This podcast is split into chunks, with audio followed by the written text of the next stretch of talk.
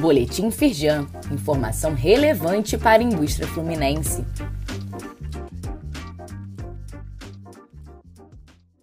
Edição de quinta-feira, 1 de fevereiro de 2024. Posicionamento da Firjan sobre a greve dos auditores fiscais da Receita Federal.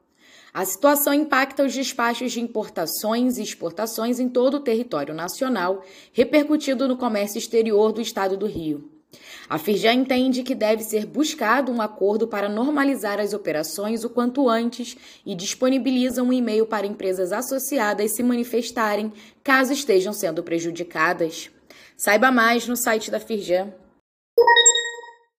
Melhoria de fornecimento de energia elétrica no Noroeste Fluminense reúne empresários, Enel e governo do estado na Casa Firjan. O primeiro vice-presidente da Firjan, Luiz Césio Caetano, destacou o potencial da região e que a questão precisa ser solucionada para gerar mais investimentos. Também estiveram presentes no encontro o secretário de Energia e Economia do Mar, Hugo Leal, e o presidente da Copapa, Fernando Pinheiro. Saiba mais no site da Firjan. Estado do Rio de Janeiro gerou mais de 160 mil empregos em 2023.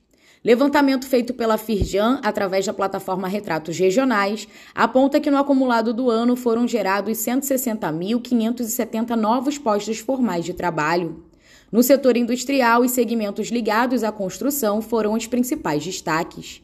Saiba mais no site da Firjan.